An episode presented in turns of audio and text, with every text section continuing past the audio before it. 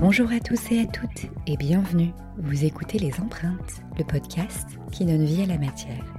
C'est une création originale mettant à l'honneur l'artisanat d'art et la création féminin. Ce podcast est autoproduit par Mayotte, l'accompagnement des entreprises créatives. Si vous souhaitez en savoir de quoi il en retourne, toutes les informations sont à retrouver dans la description de l'épisode. C'est après une pause estivale que les empreintes sont de retour en cette rentrée de septembre. Et le moins qu'on puisse dire est que cet épisode est un peu spécial, et ce, pour plusieurs raisons. Déjà, il clôt la deuxième saison des empreintes. Et oui, le podcast souffle tout bientôt sa deuxième bougie. Ensuite, il a dû être enregistré à deux reprises. Les bugs techniques ont fait des leurs, il fallait bien que cela arrive un jour. Passé les quelques minutes de syncope, j'ai préféré voir cela comme un appel du pied au lâcher-prise et surtout comme le signe que Marseille voulait que je revienne. Aussi, cet épisode a été produit en partenariat avec Make Ici, le premier réseau de manufactures collaboratives et solidaires pour les entrepreneurs du fer. J'ai donc eu la joie et le plaisir de pouvoir piocher dans leur vivier d'artisanes. Et c'est notre invité du mois qui a remporté le micro. Pour le petit topo, le concept Make Ici a vu le jour en 2012 avec Ici Montreuil. Il s'est essaimé depuis sur le territoire français. Développant des écosystèmes uniques aux implantations locales, Make Ici a pour vocation de permettre aux makers de tester et de développer leurs projets tout en les accompagnant. Proposant formation, ateliers et espaces communautaires, le réseau porte des valeurs fortes autour du partage, de l'entraide, de l'innovation ou encore du développement durable.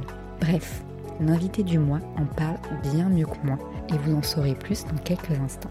Enfin, à titre personnel, la rencontre avec l'invité m'a particulièrement touchée. Dans ce 18e épisode, donc, je rencontre Aurore Bouter, artisane verrier. Même si notre rencontre a été initiée, je dois avouer que j'ai eu un vrai coup de cœur pour son travail ainsi que pour sa personne. Aurore s'est promenée pendant un certain temps avant de trouver sa voie. C'est au détour d'un événement bien particulier que sa vie a été bouleversée. La rencontre avec la matière s'est d'abord faite au travers de la feuille d'or, une façon toute délicate de penser des plaies. Puis, naturellement, la bascule s'est opérée avec la feuille de verre. Son dada, c'est donc le verre blanc. À partir de ce moment-là, Aurore a décidé d'arrêter d'avoir peur. Elle a tout repris depuis le début. Après 50 formations et un peu de vadrouille, c'est finalement début 2020 qu'elle a décidé de poser ses valises et son four à Marseille, une ville pour laquelle elle a eu un vrai élan de cœur. Et très honnêtement, je la comprends. Cela se sent dans son travail. Il exprime en toute authenticité un savant mélange entre la nature et l'urbanisme, très à l'image de la ville phocéenne. Et au même titre que son prénom, élément bien trop évocateur pour ne pas être souligné, donne la part belle à la lumière. Du coup, dans cet épisode, on a parlé de ce que représente le fait de se reconvertir et de se former en tant qu'adulte, de suicide professionnel, de fuite et d'engagement à soi, d'apprentissage par le collectif tout en brisant l'isolement, de maternité, d'injustice et de revendiquer le fait d'être femme dans l'artisanat. Et bien sûr, de sémentation, de sablage et de verre plat. Cet épisode a été enregistré en extérieur sur l'esplanade ensoleillée d'ici Marseille. Vous entendrez donc, en arrière-fond, le bruit des travaux et la vie environnante. Bruit d'une ville qui vit, qui chahute et qui se développe à vitesse grand V. Ce second moment d'échange fut tout aussi sincère et précieux que le premier. Je remercie Aurore de m'avoir accordé un peu plus de son temps et d'avoir partagé un peu de sa lumière. Car le moins qu'on puisse dire, c'est qu'Aurore dégage une vraie force de vie. Enfin, il ne s'agit ici que de mon ressenti. Allez, je ne vous en dis pas plus et je vous laisse découvrir notre conversation. Je vous souhaite une belle écoute et vous retrouve à la fin de cet épisode. Salut Aurore. Bonjour Mathilde. Comment ça va? Ça va bien, merci. C'est chouette d'être à Marseille de nouveau aujourd'hui. Je dis de nouveau parce que du coup, je suis revenue. parce qu'on a eu des petits problèmes techniques la première fois. Et du coup, je suis vraiment contente d'être bah, à Ici Marseille parce qu'on est au sein de Ici Marseille pour enregistrer cet épisode avec toi. Et donc toi, tu es artisane verrier. J'insiste sur le terme d'artisane qui est très important pour toi et on y reviendra.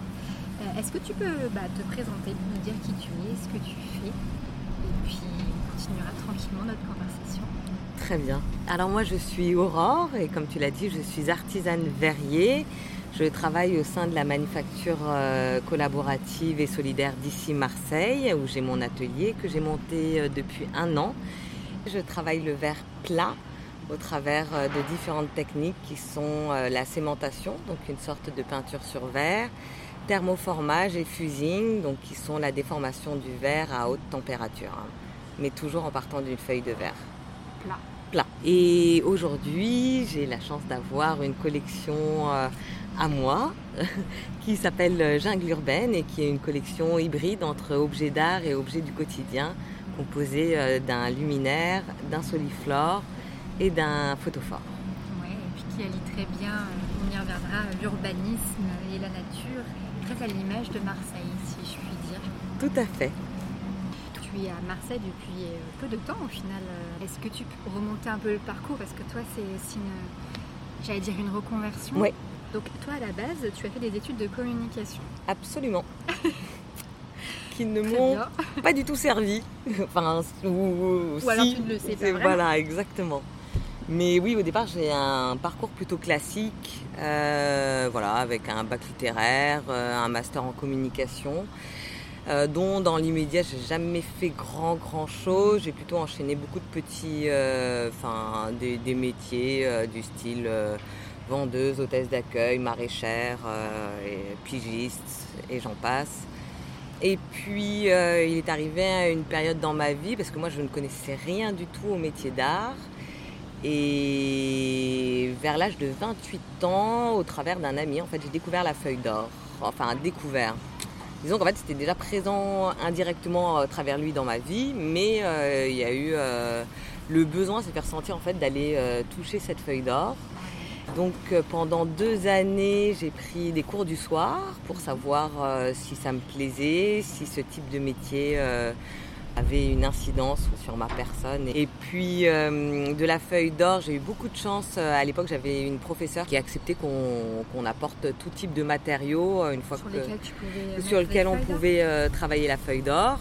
Et entre autres, un des matériaux que j'ai apporté fut le verre. Et quand j'ai vu euh, l'association du, verre et de l'or, euh, il y a eu un espèce de...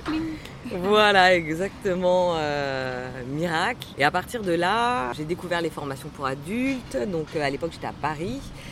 Je suis partie au travers donc d'un Greta à Moulins, enfin plus exactement à Isère, à l'école nationale du verre, parce qu'en fait euh, anciennement euh, il y avait euh, des souffleurs de verre et c'est pour ça donc il y a eu une école qui s'est développée et donc qui est devenue l'école nationale du verre à Isère. Et puis là j'ai enchaîné un CAP en un an, décorateur sur verre et puis deux années de diplôme des métiers d'art, décorateur sur verre. Voilà. Ouais, c'est un sacré parcours quand même. Au oui. final, ça a duré années pour Exactement. là où tu es Tout à fait.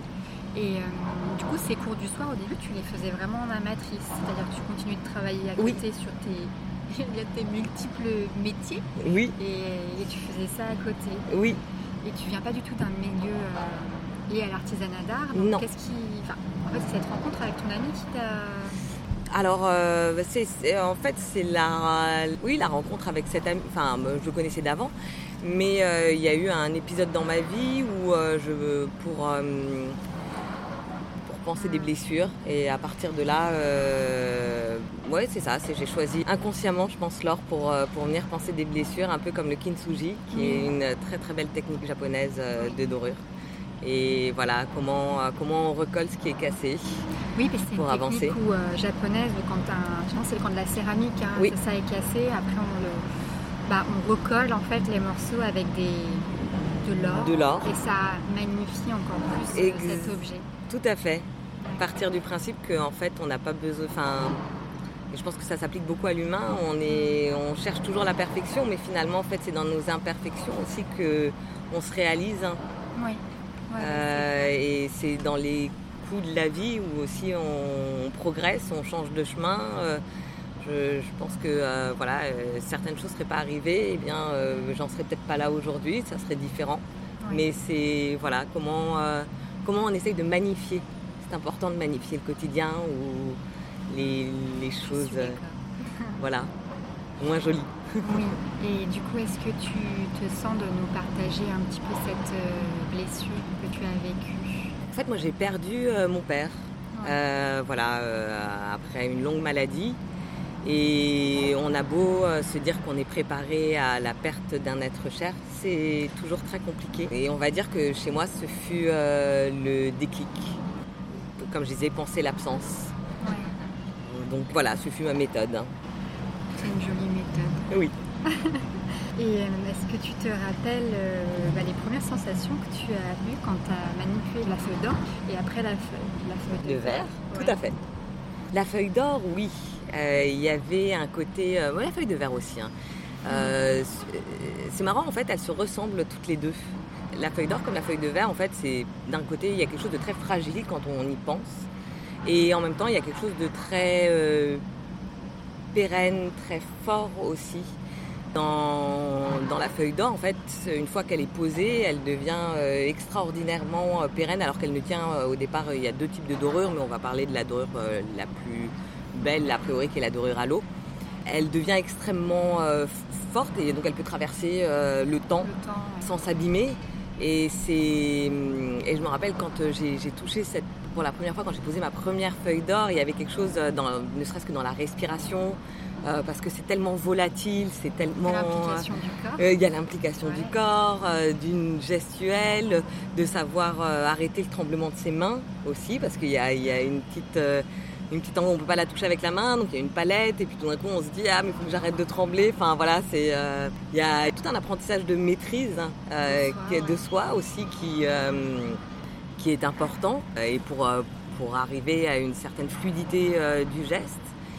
La première fois qu'on m'a demandé de couper du verre euh, quand j'étais à l'école, c'était un petit peu pareil, c'est-à-dire je me rappelle de, ces grands carrés euh, de feuilles de verre avec un coupe-verre. Et puis à un moment on dit ben tu mets tes mains et, euh, puis tu fais pression et puis clac ça, va casser. Et là on est là genre mais waouh enfin attendez je suis pas prête je me rappelle d'une fois où un professeur me disait parce que on a des pinces pour pouvoir ouvrir le verre en fonction de, de son épaisseur et j'avais tendance à ne pas regarder.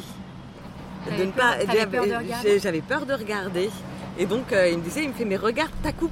Et là j'étais genre euh, et voilà et c'était euh, et oui il y a pareil voilà cette notion de, de, force et de fragilité. On se dit mais ça va casser, ça va s'éclater partout. je vais en avoir plein les mains.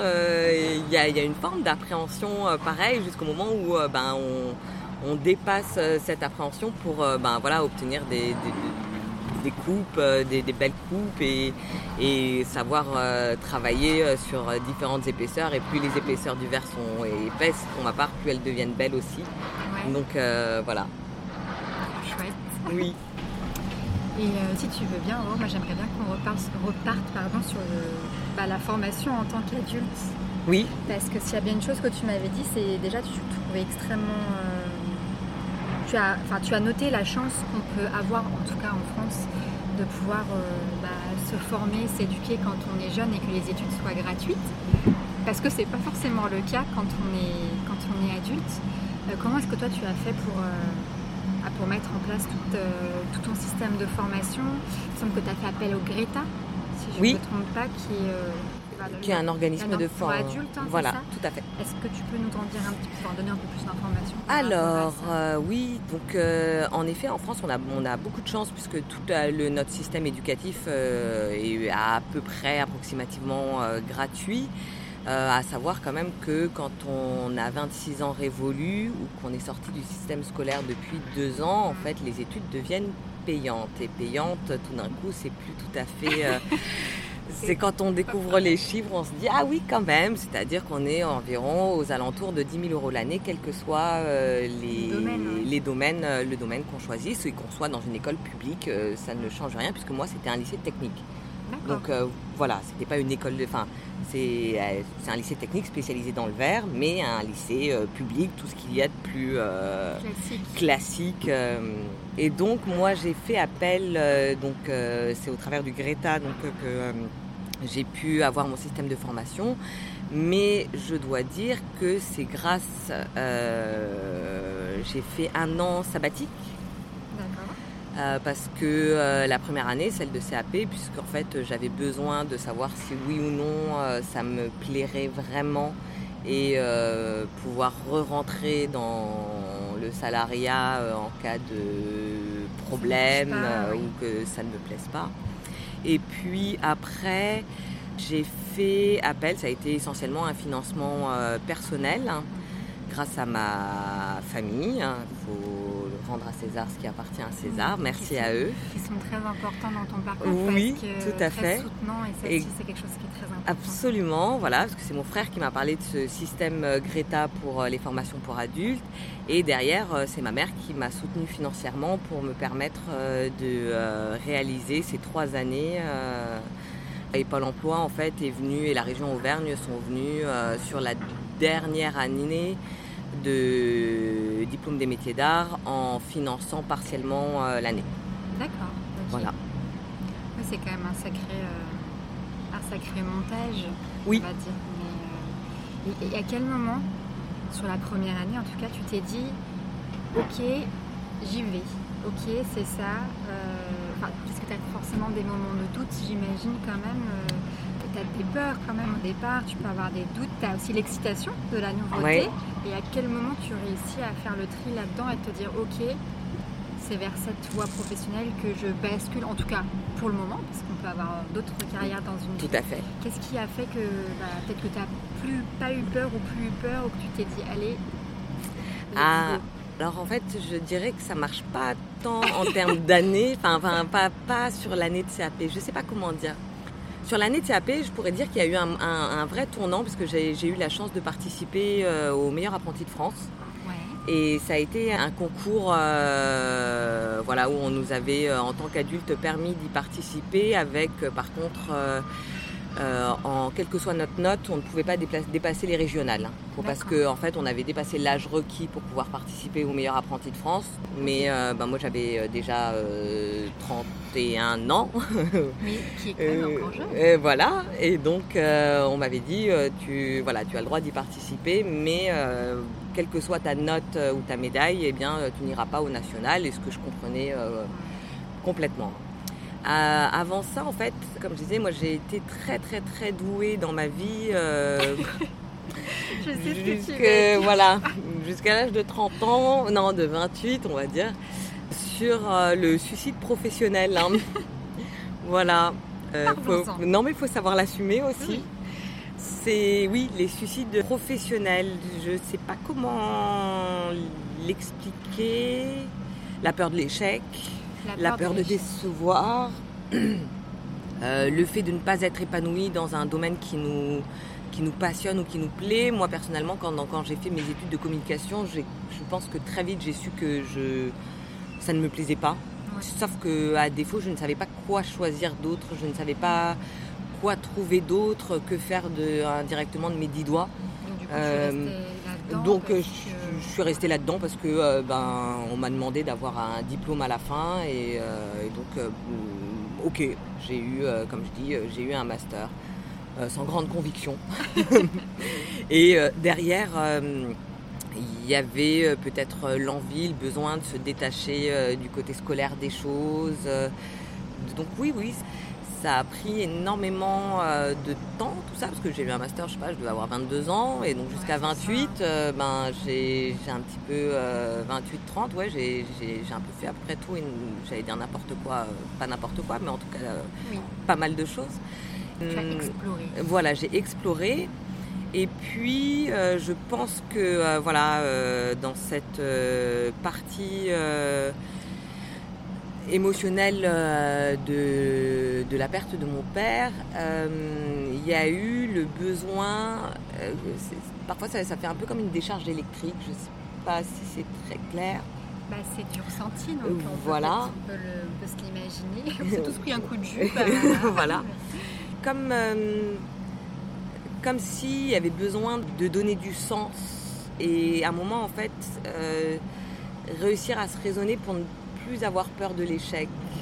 À quel moment tu as pris conscience que tu avais peur de l'échec en fait et que tu entretenais ce cycle professionnel ou cet échec dans lesquels. je mets des gros guillemets oui, sur oui, échec. oui. hein, parce non, non, que- mais sans problème. Mais en fait, je pense que je l'ai toujours plus ou moins su. C'était quelque chose euh, vraiment euh, inhér- inhérent à ma personne. Oui.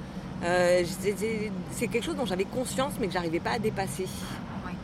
Et quand euh, j'ai découvert les métiers d'art, il y a, comme je disais, ça demande aussi une forme d'implication de sa personne, Mm. Un engagement. de un soi, engagement ouais. de soi. Et donc, je pense qu'à partir de ce moment-là, en fait, je me suis dit, j'ai j'ai interdiction d'échouer. Est-ce que tu penses qu'il y a une notion de fuite un peu là-dedans, dans l'échec? Oui, bien sûr. Enfin, je, je, je pense en, en, en discutant, c'est des idées qui me viennent. Tout à fait. Si, si, il y, a- il y a une notion de, de fuite, de se fuir soi-même, de de ne pas s'écouter, de, de- de- d'un manque de confiance en soi aussi. hein. C'est un moment euh, se, se persuader qu'on n'est pas doué pour quelque chose ou qu'on n'est pas bon pour quelque chose. Et donc en fait, c'est, c'est aussi un vrai travail. Moi, comme, comme ça faisait partie de ma personne, je savais que c'était mon point faible. hein. Et donc euh, c'était aussi euh, un travail. Et je pense que indirectement, quand je, suis, je me suis dirigée sur les métiers d'art, c'était quelque chose en fait sur lequel personne ne pouvait avoir d'emprise. C'était quelque chose qui ne m'appartenait qu'à moi. C'était quelque chose dans ma famille en fait où tout d'un coup, euh, sans, euh, j'adore ma famille, hein, ne, ne, euh, Elle vous aime. ne- voilà. Ne- mais euh, quelque chose en fait sur lequel le regard extérieur, c'est des métiers tellement entre guillemets de niche, peu, peu connus, que tout d'un coup en fait le regard extérieur avait perdu énormément de son importance. Oui, oui, je comprends Et, ce que et- tu veux dire. et donc à partir de ce moment-là, il y a l'obligation de se faire confiance. Euh, c'est- et il y a une forme de soulagement, enfin en tout cas moi personnellement, il y a une forme de soulagement. Euh, C'est-à-dire que c'est sa capacité soi-même à, à se dire est-ce que, euh, est-ce que j'en suis capable et d'aller chercher, puiser au fond de soi, c'est une forme de ressource. Pour se dire euh, oui ou non. Ouais. Et est-ce que, euh, est-ce que, est-ce que je suis capable de me discipliner, de, de, de passer euh, au-dessus des petits échecs qui seront inhérents à la formation, au- au- parce que, bah, parce que c'est, c'est- ça fonctionne comme ça, et de se dire euh, oui, non, et à ce moment-là, se dire euh, ok, moi je sais que, comme je disais, quand j'ai fait les meilleurs apprentis de France, euh, c'est donc c'est une pièce qui doit être faite. euh, donc on a un plan technique euh, qui doit être réalisé au plus proche euh, du plan technique euh, dans un temps imparti. hein. Et au moment où je fais le sablage, où je me dis euh, ok c'est bon et après ça sera plus que du collage, euh, je me rends compte que euh, au niveau du sablage j'ai mal masqué mon verre et, et, euh, je me rends compte que et le sable est passé au-dessus du masque à certains endroits et donc en fait a créé des zones d'opacité qui n'étaient pas prévues. pas. À ce moment-là, je me rappelle, je me suis mise à pleurer. Enfin, j'ai cassé mon morceau de verre et hum, il y a eu un- une notion en me disant mais, mais pourquoi pour- pourquoi tu fais ça Enfin euh, voilà euh, parce que ça demande. Enfin Pourquoi tu pleures ou pourquoi est-ce que tu as raté ton. euh, non, pour- en fait, euh, pourquoi est-ce qu'en fait je suis dans cette formation D'accord. Pourquoi euh, C'est-à-dire que ça demande un investissement de soi-même, un- euh, une notion. euh, alors peut-être que c'est mon côté aussi extrêmement perfectionniste, euh, où on recherche euh, la notion d'excellence. Et donc à un moment de se dire, euh, mais euh, t'as voulu aller trop vite. Et, euh, et finalement, euh, ben, la pièce que tu as mis déjà euh, trois jours à, à faire, finalement, n'est- Pas parfaite. n'est plus. Et et- et il y a une telle tension que. euh, parce qu'on sait qu'il faut recommencer, et cette notion euh, dans les métiers d'art, elle est. euh, Enfin, de recommencer pour se perfectionner, elle est euh, inhérente, mais parfois elle peut être euh, aussi euh, fatigante Ouais. parce que bah, parce qu'on a l'impression qu'on fait au mieux. On... Et à un moment, on est là, genre, mais je ne comprends pas, j'avance plus.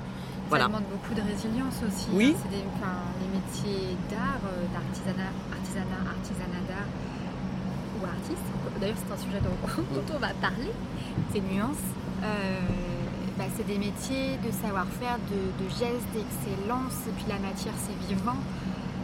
Puis tu dis, il y a une implication en soi. Et donc, du coup, bah, il y a une forme d'enjeu. Et donc, euh, bah, la perfection en soi pour l'atteindre, en tout cas, euh, même la perfection imparfaite, elle est pas, c'est loin d'être évident. Et du coup, as quand même, si tu, euh, si tu te trompes, si tu échoues, bah, tu dois recommencer. Et ça, faut, ça demande quand même, bah, moi je trouve une force euh, mentale, morale, de se dire, allez, j'y retourne, je recommence. Oui, voilà. Franchement, bravo.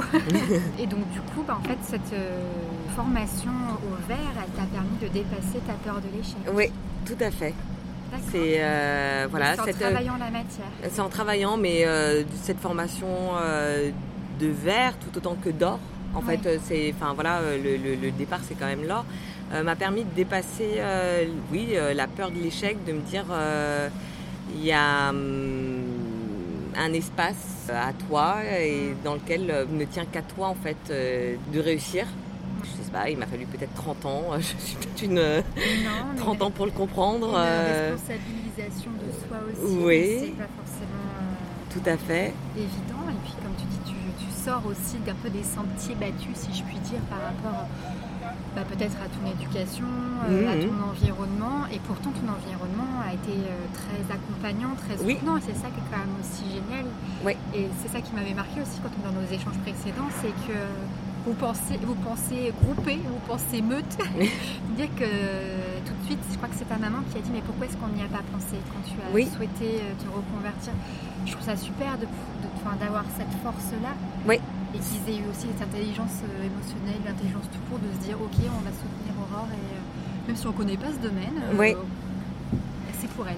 C'est ça. C'est, je pense que j'ai eu beaucoup de chance. J'ai des parents qui ont été entre guillemets amoureux de leur métier. Euh, pour eux, c'était pas concevable de, faire quelque chose qui ne, qui ne nous plaise pas. Euh, donc ils avaient euh, une notion, on va dire, très exigeante voilà, en termes d'études. Mais à côté de ça, le principe, c'était qu'on s'épanouisse. C'est pour ça que, par exemple, quand mon frère a vu pendant ces deux ans où j'ai pris des cours du soir de dorure à la feuille, a commencé à, creuser, c'est-à-dire que c'est lui qui est allé chercher pour moi, mais alors que j'avais rien demandé, mais qui à un moment, je me rappellerai, en décembre, vient, euh, enfin, me téléphone en me disant, tu sais, il existe des formations pour adultes qui s'appellent le Greta, euh, entre autres, peut-être que tu devrais te renseigner, et puis. Euh, et il a vu des choses et... toi que tu voyais pas. Exactement, hein. et là, me dire, ah ouais, tiens, d'accord, ok, pourquoi pas. Là-dessus, en février, euh, donc euh, moi je, commence à farfouiller. Je savais que sur la feuille d'or, j'avais, je souhaitais pas, euh, comment dire, enfin c'était, pas la partie, enfin c'est une partie que j'ai envie de développer, mais pas de manière, on va dire, scolairement parlant en tout cas. Donc c'était le verre qui m'intriguait et m'intéressait. Et en février, je faisais la visite des, deux grandes écoles de verre, euh, comme je disais, euh, qui sont en France, une qui s'appelle le CERFAV à Vannes-le-Châtel et la seconde donc, euh, qui est l'école nationale du verre à Moulins. Et quand j'en parle à ma maman pour lui dire, écoute maman, a priori, je vais tout plaquer et puis je repars dans des études et puis bah, ça sera le verre. et qu'elle me donne cette réponse magnifique qui est, écoute, je ne comprends pas pourquoi est-ce qu'on n'y a pas pensé plus tôt je me dis euh, waouh. On est quand même sur euh, euh, les vannes, elles sont ouvertes. exactement. comme ça. Tout à fait. Et là, c'est à ce moment-là où on se dit incroyable quoi. Il y a aussi ce déclic de se dire là avec ce soutien de ma soeur qui était là aussi petit pour nous dire bah voilà écoute-toi et puis vas-y fonce. Enfin parce qu'il comprenait bien qu'il y avait quelque chose qui n'allait pas professionnellement en tout cas dans ma vie. Se dire à ce moment-là, en fait, il n'y a, qu'à se faire confiance. Et on peut plus trouver d'excuses, on peut plus, euh, on peut plus cacher. Donc, euh, il y a eu un côté coup de tête dans ce départ euh, pour, puisque donc voilà, j'ai en février et moi j'ai commencé ma formation en novembre de la même année en CAP décorateur sur verre. Donc euh, oui, à ce moment-là, ça demandait un déménagement. J'étais à Paris, je déménageais pour euh, aller trouver un appartement euh, à Moulins, dans le centre de la. Ça, c'est très engageant aussi quand on déplace tout. Oui, oui. On, dépense beaucoup d'énergie à mettre en place les choses. on s'investit dans quelque chose. Exactement. Hein. Et, puis après, moi, je, pense que ça fait partie aussi de mon caractère. J'ai un côté, je pense, coup de tête et, et parfois euh, en dehors de la réalité, mais qui me permet aussi d'avancer. C'est aussi euh, une de... Étonnamment, parfois on me dit, mais on a l'impression que tu avances sans... sans te rendre compte des, Des impacts. des impacts ou de euh, je- voilà et je suis Tu décortiques pas tout. non je fait. décortique pas tout c'est-à-dire euh, je le fais euh, beaucoup au ressenti euh, à un moment de dire euh, L'intuition. Oui, euh, euh, voilà, et de se dire euh, on y va. Et si je commence à trop décortiquer, en fait, je sais que je vais éveiller cette peur. Donc c'est aussi une manière, euh, voilà, de la tenir en dehors, euh, Ouais, à distance. à distance, le plus loin possible, pour euh, me dire si tu commences à essayer de regarder toutes les, même quand j'ai monté, par exemple, voilà, il y a un an mon atelier en arrivant à Marseille. C'est un moment, c'est si je dois regarder tout le business plan, si je dois voir à quel point euh, tout cela va être engageant. Alors bien sûr, il y a des fois où bah, ça fait des chocs parce qu'on ne les a pas prévus, mais à un moment, en fait, moi je sais que c'est, ça peut être, euh, comment dire, euh, Paralysant. Et me dire, euh, ah là là, en fait, ça va pas être possible, ou euh, il y a trop, de, trop d'épreuves. Ouais, C'est une montagne qui peut paraître énorme alors que là, tu sais qu'elle est là, mais voilà, c'est plus léger peut-être. Tu t'es apporté de la légèreté, je crois. je crois, ouais. Et euh, est-ce qu'on peut repartir un peu sur le, bah, ton métier? Parce qu'en fait, tu l'as un petit peu expliqué. Oui. Mais est-ce qu'on peut approfondir un petit peu en quoi consiste bah, le métier d'artisan verrier? Je souligne de nouveau. Et bah, peut-être un peu les techniques que tu utilises, parce que toi, tu utilises, euh, j'allais dire, l'oxydation. Voilà, la trop, sémentation, La sémentation. qui est euh, à base d'oxyde métallique, en effet. Et comme ça, tu peux aussi nous parler un petit peu de, des, des collections que tu as créées, Euh, parce oui. que tu crées des objets, j'allais dire, euh, de décoration en même temps usuels aussi, Mhm, et euh, avec, euh, avec des mix aussi de matières, parce qu'il n'y a pas que le verre. Tout à fait. Est-ce que tu peux développer un petit peu en, en- en- en quoi consiste ton métier et puis euh, bah, l'univers que tu, tu crées? Parce qu'il est très très très très très très en parallèle avec, euh, euh, Marseille. Alors, donc, euh, comme je disais, moi, mon métier, il est très contemporain, dans le sens où le, verre plat est arrivé, enfin, le verre plat tel qu'on l'entend aujourd'hui, celui que tout le monde connaît, celui qui fait partie de notre vie au quotidien, qui est le verre flotte, est arrivé, on va dire, très récemment, plus ou moins au milieu du XXe siècle. Avant, on ne savait pas faire de verre aussi plan. Euh, voilà, c'était très compliqué, d'où le vitrail qui permettait en fait de faire des assemblages de petits morceaux de verre et donc euh, pour obtenir des grandes surfaces. Et donc mon travail, on va dire, c'est un travail plutôt ornemental du verre, dans le sens où euh, il s'agit euh, beaucoup au travers donc la sémentation, qui est une peinture sur verre à haute température, qui existe dans le vitrail initialement et qui fonctionne très très bien sur le verre flotte. Donc, euh, qui est cuite aux alentours de 600, 650, 700 degrés en fonction. Il n'existe que deux couleurs, le rouge et le jaune.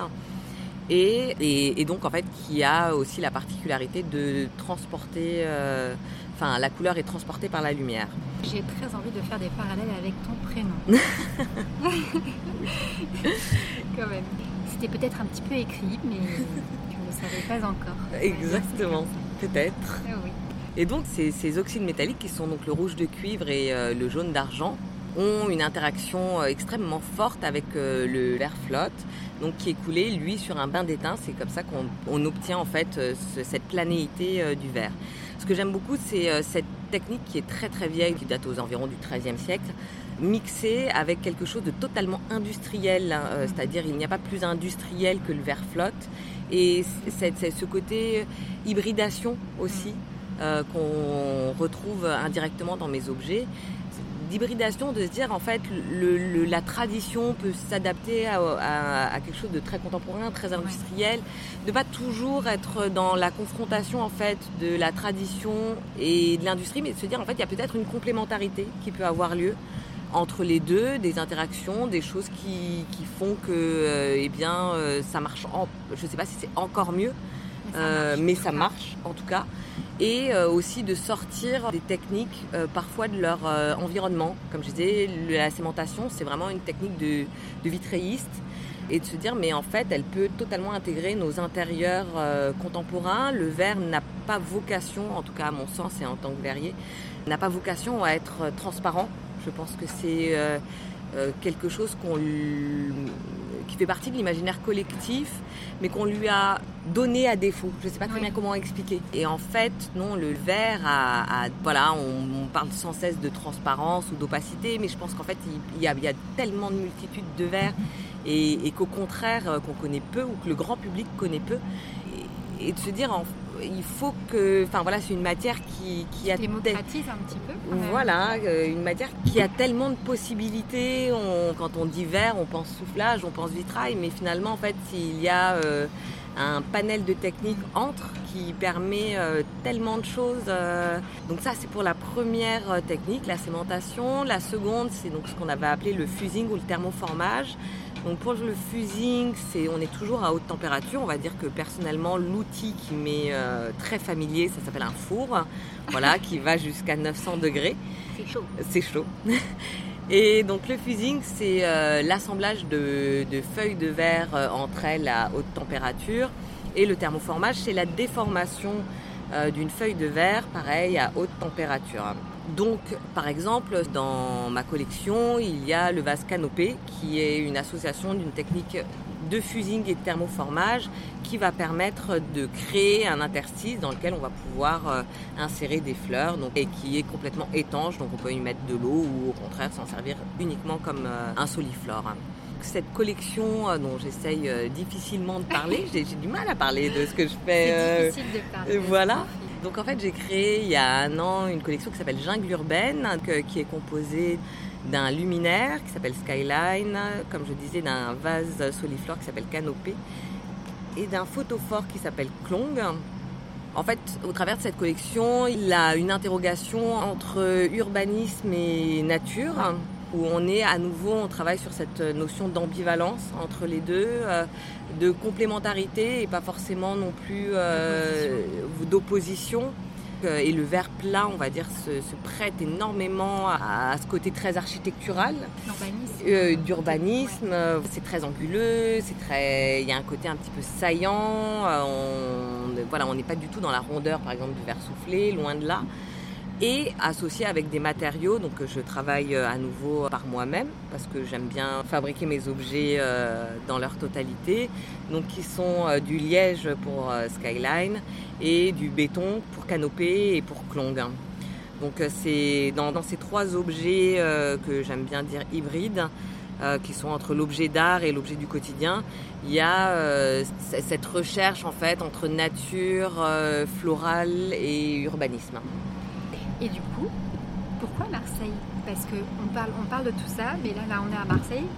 Moi, une ville que je ne connais pas du tout, euh, que je découvre petit à petit. Et euh, il y a vraiment une atmosphère qui est indescriptible, je trouve très, euh, très foisonnante, très énergique. Alors après, il fait, très, il fait beau, on est au début de l'été, alors je pense que ça aide un petit peu. Mais toi, pourquoi est-ce que tu es venu t'installer à Marseille? Parce que là, on va aussi parler d'un endroit où on est. On est ici Marseille c'est important qu'on en parle. Euh, pourquoi Marseille? Euh, C'est mon côté coup de tête. on y revient. Euh, j'ai beaucoup voyagé dans ma vie au travers de mes parents durant mon enfance. Donc j'ai vécu en Colombie, Norvège, Venezuela. On est arrivé en France, j'avais environ 16 ans. Euh, sur Pau et après j'ai fait mes études à Paris à l'âge de à partir de 18 ans et j'y suis restée donc jusqu'à ma reconversion professionnelle euh, à Moulins à 31 ans à peu près. Donc on va dire je connais la France sans la connaître et quand euh, j'ai terminé ma reconversion professionnelle, je suis retournée vivre chez ma maman. Après partie à Bangkok 4 mois parce que j'avais la chance d'avoir un stage à l'international donc en architecture d'intérieur, parce que comme je le disais, le verre pour moi a une véritable euh, place euh, à ce niveau-là. Et après, la grande question, moi voilà, j'avais fait 13 ans à Paris, je me disais, euh, ben, j'ai adoré Paris, il n'y avait aucun problème, mais voilà, c'était pas une ville dans laquelle j'avais envie de, de vraiment m'installer. Et la question de se dire, où est-ce que je vais? Et le sud-ouest, ben, qui est une très belle région, n'était pas non plus un endroit dans lequel je me sentais euh, vivre ou y passer euh, ma vie. Même si elle avait un élément qui était très important euh, pour moi, c'est-à-dire l'océan ou la mer, enfin l'eau salée, en voilà l'eau, l'eau salée en particulier. Donc avec mon compagnon, on a choisi euh, au départ de faire un essai en Bretagne. On a fait euh, six mois dans les Côtes d'Armor et six mois dans le Finistère Sud. Et puis on s'est rendu compte euh, qu'il faisait un peu froid, que le climat n'était pas forcément ce qu'on souhaitait, et puis qu'il nous manquait une chose, je pense à tous les deux, qui était la notion d'urbanisme qu'on avait certainement eu envie. Euh, voilà, moi quand j'étais partie de Paris, Paris m'avait beaucoup fatiguée. Euh, voilà, c'est une ville que j'adore, mais que je trouve très fatigante à vivre au quotidien et que j'avais certainement voulu fuir. Mais intrinsèquement, qui euh, faisait, enfin, cet urbanisme fait partie de moi et j'en ai besoin. Je ne connaissais pas du tout Marseille et donc en février, juste avant le premier confinement, mon conjoint me dit écoute, comme on est dans la Drôme, on peut pousser jusqu'à Marseille et puis on voit. Et je lui réponds ok, d'accord, très bien. Et on passe trois jours. Et à ce moment-là, euh, je, regarde et je lui dis mais en fait c'est ici, c'est ici, c'est ici que moi je me sens, que je ressens la ville et que je ressens la nature. Donc euh, ben on déménage. Et il me dit ok, d'accord, très bien. Euh, non, pas contraignant. Bah, lui, c'était, euh, ça faisait, je pense que ça trottait dans sa tête aussi euh, de son côté. Donc c'était, voilà, c'était, lui il connaissait déjà Marseille, moi pas du tout. Donc il attendait un peu la validation. On dit souvent que Marseille, soit on l'aime, soit on la déteste. c'est, il y a rarement d'entre deux. Et donc c'était savoir comment moi je pouvais, j'avais, je percevais la ville. Que le confinement est arrivé et le 12 juin. Euh, donc moi à l'époque euh, j'avais commencé à travailler le verre dans mon garage euh, dans notre maison en Bretagne. Donc eh bien je me retrouve à déplacer mon, four de 180 kg et qui ne passe pas une porte standard sur, sur Marseille. Et comme je disais, ce petit four, qui est quand même conséquent, même s'il est petit, mais c'est le petit four de Fusing, a quelques contraintes. Donc euh, pendant ces mois de confinement, euh, je me mets à chercher euh, forcément un atelier. Je sais bien que je n'aurai pas les mêmes conditions. trouver une maison à Marseille ou trouver une maison en Bretagne, c'est pas tout à fait la même chose. Et de me dire, il faut absolument que je trouve un atelier pour pouvoir bah, continuer et vraiment lancer mon activité je me mets à chercher tout ce qui est tiers-lieu sur Marseille et je trouve pas. Je, on, trouve beaucoup d'espaces de coworking pour les, métiers de, oui, de, ordinateur, voilà. Euh, mais euh, pour ce qui est d'espace pour des artisans où à un moment on a besoin de bruit, on, a, on fait du bruit, euh, de place, de, place de structures un petit peu particulières parce que eh bien, par exemple moi j'ai besoin d'eau quand je travaille le verre, ça devient compliqué. Et de manière fortuite, à un moment sur LinkedIn sort un article disant euh, après euh, ici Montreuil, euh, ici Marseille et ici Nantes s'installe ici le Puy-en-Velay. Et donc là je me dis je, qu'est-ce que c'est Voilà, et donc je vois ce titre manufacture collaborative et solidaire, je vois le mot artisan, je vois le mot espace, je me dis oh attendez, et je vois le mot Marseille, et je me dis ah il y a un truc, il faut que, je m'en rapproche et que je comprenne un peu plus. Le déménagement était prévu le 12 juin et les visites de l'atelier se faisaient le mercredi. Donc je prends euh, rendez-vous pour le, mercredi euh, juste après notre arrivée en disant euh, voilà, on va regarder vraiment de plus près. Et quand j'arrive dans l'espace, je me dis waouh, waouh, c'est exactement euh, ce dont j'ai besoin. Il y a du monde, il y a de l'émulation, parce que c'est important quand on se lance dans ces types de métiers aussi, d'avoir euh, parfois euh, en Bretagne, l'isolation est parfois traîtresse. c'est aller dur à vivre. et je vois voilà de l'espace où je peux installer tout mon atelier et donc je fais la visite de l'atelier le 16 juin et je signe mon contrat le 19. Voilà. Ah oui. Ouais, tout s'est fait. Euh... Fluide. Oui, il y a quelque chose de très très fluide qui s'est fait euh, dans cette. Euh... le bon endroit. Voilà, dans cette installation et très heureuse, voilà. De faire partie de. De l'aventure. De l'aventure, du lieu, de l'équipe. Et parce que du coup, Mekissi, c'est quand même. À la base, c'est un projet qui a été lancé en 2012 sur Montreuil et qui en fait s'est essaimé un peu, comme tu le disais, euh, partout, euh, partout en France, en tout cas euh, en périphérie des grandes villes et qui continue de s'essaimer. parce que ça répond vraiment justement à un besoin d'espace, de lieux collaboratifs. Et en fait, Mekissi est donc le premier réseau de manufacture collaborative solidaire pour les artisans, les artistes, les designers, les startups et les entrepreneurs du fer. Enfin, moi, je trouve ça super ce qu'ils ont développé parce que c'est pas juste des lieux, il y a aussi des, des formations. euh, enfin, voilà, il- c'est pour, les, pour ceux qui cherchent, ou les professionnels qui sont déjà installés. Et euh, bah, je trouve ça vraiment génial que les, ce type de lieux continuent de, s'installer, si je puis dire. Oui, c'est important. euh, Il y a la notion euh, euh, collaborative, comme je disais. Ici, euh, on- par exemple, la, si la collection Jungle Urbaine avait, euh, enfin, a été pensée et réfléchie à commencer à se développer en Bretagne, elle a vraiment trouvé sa finalité euh, ici parce que euh, tout d'un coup il y a une accessibilité par exemple à des machines euh, communes, il y a euh, des savoir-faire qui à un moment euh, vont permettre de, de compléter son propre savoir-faire. Il y a d'une certaine manière euh, une forme de réseau aussi. Et tout ça sont des, des appuis non négligeables quand on se lance et qui sont nécessaires, c'est-à-dire euh, de pouvoir trouver auprès des autres des solutions quand on est, euh, on a beau ne pas faire le même, euh, voilà ici je suis la seule verrier, pour autant en fait je, je trouve des solutions à des problématiques pas forcément tant de verre mais euh, mais D'artisans, parce que je pense que quelle que soit la matière qu'on travaille euh, à un moment euh, on, est tous face aux, aux mêmes défis aux mêmes Oui. problèmes donc euh, voilà pouvoir communiquer parler euh, ne pas se sentir seul L'isolement dans l'artisanat, c'est- très très dur. Je, je pense que c'est un des plus gros défis de, de ces métiers, c'est de réussir à casser l'isolement. hein. Oui, parce qu'en plus, c'est vrai que c'est des métiers où tu fais seul, parce que tu fais avec tes mains. Enfin, tu peux faire des collaborations, bien sûr, ou dans des projets interartisanaux. Mais voilà, tu penses, tu fais seul avec tes mains. Et voilà, à côté, comme dit, il y a tous les autres pendants, parce que ça reste aussi des, entreprises aussi à gérer, à développer, à valoriser euh, bah, ces, ces créations. C'est vrai que bah, des fois, on est tout seul dans son bateau et c'est chouette de pouvoir aller euh, se faire euh, conseiller, soutenir, euh, Oui. Orienter euh, par d'autres corps de métier au final. Tout à fait. Même si c'est pas les mêmes métiers. ça Même si pas- exactement. Et euh, tout simplement avoir un regard aussi Oui. extérieur sur. euh, on en revient au début de l'interview où je disais euh, parfois le regard extérieur peut être paralysant, mais euh, Mm. quand on arrive à dépasser euh, ses limites, le regard extérieur peut être justement motivant aussi. Oui, à l'inverse. à l'inverse. Et.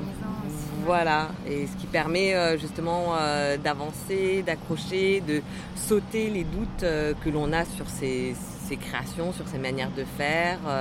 puis il y a la notion aussi, je, je pense que c'est un métier de curiosité où il faut perpétuellement rester ouvert aux corps de métier qui sont autour de nous, des Ouais. autres, où on apprend aussi énormément juste à regarder Ouais. les autres faire. Excusez, il y a aussi toute la notion de l'implication du corps oui, et des gestes. C'est des métiers qui peuvent aussi se regarder. Je pense que ton cerveau, il, il Oui. s'imprègne de certaines choses. Moi, j'ai appris par exemple le plaquage pour, euh, pour l'ampoule de mon luminaire euh, Skyline. Je, je pense que je n'aurais jamais trouvé cette solution, euh, ou alors elle aurait mis beaucoup de plus temps. de temps pour arriver jusqu'à moi. Et c'est vrai que quand euh, j'ai vu ce- cette manière de, venir plaquer du bois avec de la colle sur un autre bois et utiliser un fer à repasser, je me suis dit ah mais en fait mon ampoule je peux la faire sur mesure.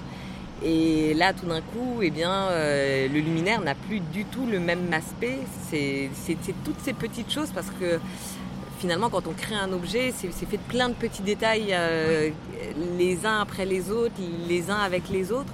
Par exemple, le socle de Skyline, c'est du liège. J'avais euh, trouvé sur internet du liège, euh, on va dire, euh, plutôt classique. Euh, et c'est ici où euh, on m'a conseillé de me tourner vers euh, le Portugal et l'I- Qui est un pour, très gros euh, producteur qui est de un liège, très gros producteur de liège pour voir dans quelle mesure il pouvait me faire un liège nettement plus compressé que celui que j'avais trouvé jusqu'alors. Donc tout ça en fait euh, permettent de c'est Une mutualisation de plein de choses. voilà d'informations et ce qui permet euh, ben, à Skyline aujourd'hui d'être un véritable euh, et, Un euh, succès non mais un très bel objet aussi. voilà, surtout un très bel, enfin voilà, dont je n'ai pas à rougir et je, je- je suis très fière. Au-delà de la partie verrier, euh, sur l'ensemble, je me dis euh, oui, C'est bien, tu as poussé les limites et, et aujourd'hui tu n'as pas à rougir du, de l'objet que tu présentes, que ce soit dans des concours, dans des salons. C'est voilà. Ça y est, l'échec il a été dépassé. et alors là, on va aborder un sujet qui est très important pour toi, le fait de dire artisane verrier et cette euh, féminisation du métier. D'ailleurs, dans ta communication à la base, qui a été refaite au niveau de ton identité visuelle, et ben en fait, c'était principalement ce qui était, ce qui était mis d'ailleurs en valeur plutôt que ton, ton nom, ton prénom.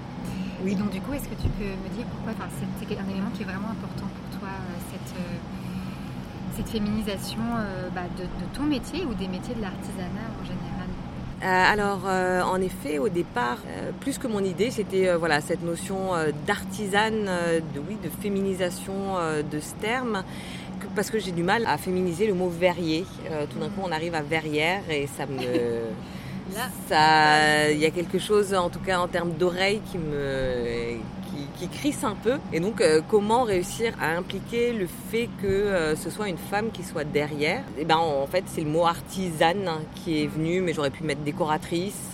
Artisane pour moi me semblait plus large. Il y a aussi la notion euh, de travail manuel qui s'entend derrière ce mot, artisan. Il y a la notion de, comme on disait, de faire, de refaire, de recherche d'excellence qui se cache aussi derrière ce mot. J'aurais pu dire designer, mais parfois c'est un mot qui est un peu trop galvaudé. J'aurais pu aussi euh, choisir euh, créatrice. Euh, tout comme certains accolent le mot artiste, qui ne me convient pas non plus. C'est encore autre chose. C'est encore hein. autre chose. Dans, dans, dans, tous ces termes que je viens de citer, il y a quelque part, en fait, ce que, ce que j'en ressens, moi, c'est pas nécessairement l'implication du corps. Euh, il y a la notion de parfois de penser, de, créer, mais qui passe pas forcément par soi aussi. À part peut-être, euh, à part pour les artistes où eux euh, créent, mais il y a forcément une implication du corps, mais qui est plus instinctive. alors que chez, pour ma part, pour les artisans, il y a une notion de, de maîtrise, mais de maîtrise qui passe aussi, oui, par, par cette, cette nécessité de main, de faire, de refaire, de, de re-refaire, d'apprentissage, euh, comme je disais tout à l'heure, euh, perpétuel, et qui pour ma part en fait est vraiment euh, essentiel. C'est ce que je disais, j'aime maîtriser, alors on bien maîtriser, la totalité de mes... Mais pas contrôler. Voilà, maîtriser mais pas contrôler, mais maîtriser la totalité de mes objets. chaque objet créé, je n'ai pas envie, alors ça, ça, est pardon, un tort ou pas, euh, mais j'ai pas envie euh, d'aller les sous-traiter euh, à quelqu'un d'autre ou ça arrivera peut-être pour certains petits morceaux, mais de comprendre en fait la totalité de chaque pièce faite, maîtriser chacun des, chaque élément, s'ouvrir à la matière, parce que je pense que sinon on n'y arrive pas. Hmm. Donc ça, ça demande ouais, cette, cette omniprésence à la matière, cette, cette ouverture à la matière, cette, cette notion, euh, oui, euh, ben, euh, un morceau de verre à casser, il ben, faut recommencer. Ou n'a pas le rendu voulu, et eh bien on recommence à nouveau. D'où ce mot artisane. Et puis après, eh bien, la, notion d'être une femme dans des corps de métier qui parfois le sont de plus en plus le sont, le sont de plus en plus mais ne sont pas forcément mises en valeur ou n'étaient pas forcément mises en valeur par le passé il y a une, manière de revendiquer un mm. côté euh, j'ai réussi ou je réussis. Euh, on va pas le mettre au passé, on va le mettre au présent. Je réussis, euh, j'existe. Parce que ça aussi, tu m'avais dit que des fois tu collabores avec ton compagnon sur certains projets de décoration, notamment d'aménagement, etc. Tu y travailles plus le bois, le métal, si je me C'est ça. Et puis des fois, bah, quand on voit les créations, on peut penser que c'est le seul responsable, entre guillemets, créateur de ces créations ou que des voilà, on, pense automatiquement euh, artisan et pas artisane parfois derrière un oui. Tout à fait. Parfois, euh, on pense que c'est lui. Alors, euh, il a son côté créatif, mais il y a aussi un moment de dire non, les, plans, c'est moi qui les ai pensés, c'est moi qui les ai faits.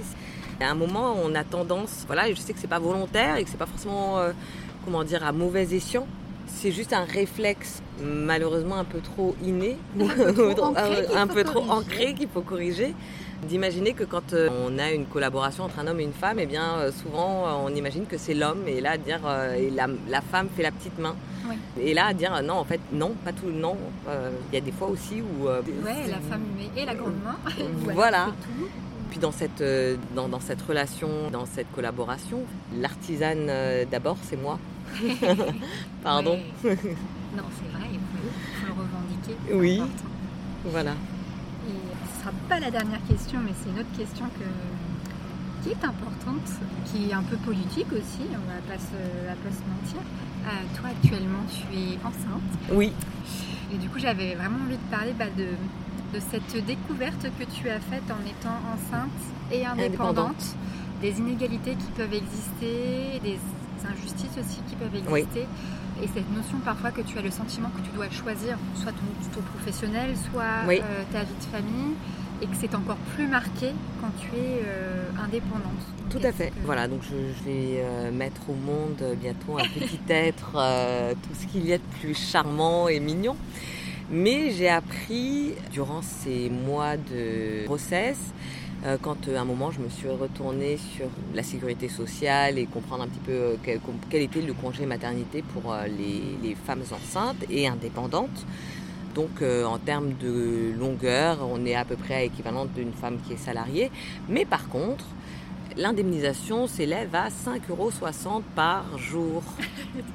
Là, je rigole nerveusement, mais c'est pas drôle du tout. Voilà, et donc tout d'un coup, on se rend compte de l'énorme précarité dans lequel on met une femme qui vient de mettre au monde un enfant. Euh, alors, un être humain, voilà, en fonction de son chiffre d'affaires. Et donc là, à un moment, on se dit, mais il y a quelque chose qui ne va pas. Comment vous pouvez euh, comment c'est possible Et là, on tombe des nues. Parce que, en effet, on, finit par se demander, c'est-à-dire que moi, mon congé maternité, tout d'un coup, je me dis, mais euh, voilà, alors la durée minimum, c'est 8 semaines, euh, ce qui est très court. Et en même temps, ben, à 5,60€ par jour, ben ouais, en fait, on va prendre le minimum. On va pas s'amuser à vouloir aller chercher. Euh, plus loin parce que à un moment, il ben, faut bien que. tu peux vouloir ou en avoir besoin d'ailleurs de prendre de, plus, plus, de temps euh, parce que c'est pas tous les jours euh, qu'on a euh, cette chance d'avoir un enfant. Et donc, en fait on nous demande de choisir entre une vie de famille ou une entreprise et j'ai pas envie de sacrifier l'un pour l'autre ou voilà. J'ai une entreprise dont je me suis donné les moyens de la faire exister et que j'ai envie qu'elle devienne euh, pérenne, tout autant qu'en fait je n'ai pas envie de sacrifier un enfant. Enfin, je ne comprends pas pourquoi est-ce qu'en fait les deux devraient être incompatibles et je ne comprends pas pourquoi on oblige d'une certaine manière une forme de sacrifice ou alors euh, on dit il faut compter sur le conjoint finalement pour compenser euh, cette perte financière. Enfin, il y a quelque chose. c'est encore plus précarisé les femmes. Tout à fait. Dans les droits globaux en fait. Oui. Euh, et, cette précarité, elle est, euh, elle est d'une injustice. Euh, je trouve ça hallucinant. En fait. J'ai encore du mal à intégrer l'information. Non, voilà. Et donc, je, vais d'ailleurs conseiller un compte. ça s'appelle Indépendante en colère pour ceux qui veulent en savoir un peu plus, qui se trouve sur les réseaux sociaux, que ce soit Facebook ou Instagram. Euh, où il y a une très forte mobilisation pour essayer de faire comprendre au gouvernement que euh, dans leur manière de faire, il y a quelque chose qui n'a pas été euh, pris en ligne de compte et qui précarise quand même beaucoup trop les femmes. Mais comme je disais, je pense que si on expliquait à un homme qu'il gagnerait que 5 euros par jour sous prétexte d'être malade, et encore, comme je dis, être, euh, être enceinte n'est pas, une, pas, n'est, pas une maladie. Donc le, malheureusement, je n'arrive pas à trouver de, de comparatif. Euh, voilà, euh, je pense qu'il y a bien longtemps qu'on aurait réussi à trouver une solution à ce problème. C'est le même principe que la bio. Voilà. À savoir aussi que les complémentaires santé, puisque être enceinte n'est pas une maladie, pour les indépendantes, en fait, ne prennent pas en compte le congé maternité. Bien sûr. Donc en fait, il n'y a pas de complément à ces 5,60 euros par jour. non mais c'est absolument ridicule. Et en fait, même de façon globale, il y a beaucoup de, choses qui commencent à être pensées, euh, mises en place, ne serait-ce que pour les indépendants. Euh, en tant qu'indépendant, on a bien sûr des droits des devoirs par rapport au travail, mais en fait, euh, on passe notre temps à payer plus de choses pour avoir accès à des choses qui sont fortuite pour euh, les, les personnes qui vont être salariées. Oui, Et donc du coup, bah voilà, il y a aussi là encore il y a des inégalités, des sacrifices, et encore plus quand tu es une femme. Oui. Donc ça facilite quand même pas euh, les projets professionnels. euh, Non. Clairement. Et, voilà, et, et de s'épanouir. et de s'épanouir, ouais. Tu dois faire des choix tout le temps. en fait. Voilà. Ouais, c'est, affreux de se retrouver euh, dans cette- ce dilemme euh, à se dire euh, qu'est-ce, que, euh, qu'est-ce que je fais? Euh, Parce que euh, j'imagine qu'il y a euh, certainement beaucoup de femmes, enfin j'en sais rien d'ailleurs, mais enfin qui sacrifient parfois peut-être un enfant pour, pour une carrière ou une carrière pour un enfant et c'est pas normal. Non, je suis d'accord avec toi, c'est pas normal. Voilà. C'est pour ça que je trouvais ça important qu'on en parle parce que c'est un sujet dont on n'a jamais vraiment parlé pour l'instant dans les empreintes et donc du coup bah nous sommes prévenus et il y a des choses qui peuvent être pour, euh, bah, pour, euh, pour se faire entendre et faire bouger les choses. Tout à fait. Et du coup bah, on va arriver à la question de la fin. De quoi tu te sens empreinte toi aujourd'hui Prends ton temps. Je me sens empreinte de plein de choses. C'est drôle d'ailleurs, ça me fait penser que moi qui utilise des végétaux en empreinte, ça m'a fait rire de me dire qu'à un moment, enfin voilà, on avait cette interview qui s'appelait Mm. Empreinte. Ouais. Et dans mon savoir-faire, Ouais. euh, cette notion, d'empreinte. Euh, voilà. Euh, ah là là, de quoi je me sens empreinte? Je me sens empreinte de, de la vie avec tout ce qu'elle a de plus beau et de moins, moins joli, d'un savoir-faire, d'un savoir-faire qui découle euh, de blessures inhérentes et qui, qui me permettent de construire aujourd'hui, d'avancer, d'être ouverte à la vie. Je trouve ça important, essentiel. Ouais. Ouais. Je trouve qu'il y a une force de vie chez toi. Oui. enfin, moi, c'est ce que je, ce que je ressens. Mm. Et- Je, ouais, ouais, je, c'est comme ça que je définirais, ouais, empreinte euh, de plein de jolies choses et de plein de choses qui manquent. D'ombre et de lumière. Oui, c'est ça, d'ombre et de lumière, de fêlure, de cassure, de, de beau. C'est important le beau dans le quotidien, c'est important de, euh, de sourire euh, perpétuellement. C'est un peu fouillis comme ça, c'est pas forcément très clair. Moi aussi, je trouve que c'est assez clair. Merci beaucoup, Aurore. C'était super cet épisode, ce re-épisode avec toi. Merci à toi Mathilde. Et puis, j'espère. 1h14, c'est pas mal. Oui. Et voilà, vous savez tout. J'espère que vous avez apprécié cette conversation et qu'elle a peut-être ouvert chez vous l'envie de porter un tout autre regard sur le verre. Et si vous ne connaissez pas le travail d'Aurore, tout comme le projet de Mekissi, je vous invite sérieusement à leur accorder votre temps et votre attention. Cela en vaut la peine. Pour conclure, je dédie cet épisode à toutes celles et ceux qui se fuient. Oui, oui, je vous vois, à votre rythme, n'ayez plus peur de vous saisir de qui vous êtes, d'essayer, de vous impliquer, de vous engager, de vivre pleinement tout en maintenant à distance cette peur d'échouer. Et si je me permets de vous encourager ainsi, c'est car je compte œuvrer personnellement pour m'y appliquer. Car au final, c'est nous que nous blessons. Et c'est à la vie à qui nous ne rendons pas honneur. Vous ne croyez pas? Surtout, j'aimerais dédier cet épisode au papa d'Aurore. Il était bien présent lors de nos enregistrements, présent dans les mots comme dans les silences. Je tenais à remercier sincèrement l'équipe de Mekissi, qui m'a fait confiance pour la création de cet épisode un peu spécial. Merci à Dorothée pour son enthousiasme et sa gentillesse, ainsi que pour avoir fait le pont entre Aurore et moi.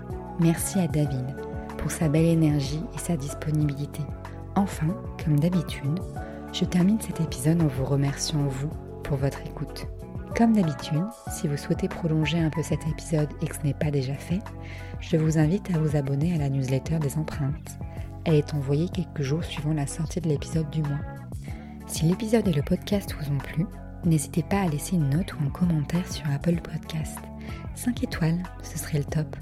On aime bien et je vous assure que ça a son importance. Mais surtout, s'il vous a plu, partagez-le partagez-le auprès de ceux et celles qui pourraient en apprécier le contenu. Et si vous souhaitez être au courant de la suite des épisodes, je vous invite à suivre les empreintes sur les réseaux sociaux. En attendant, je vous souhaite de rester curieuse et curieux et de continuer à tendre l'oreille. Et je vous dis à très bientôt.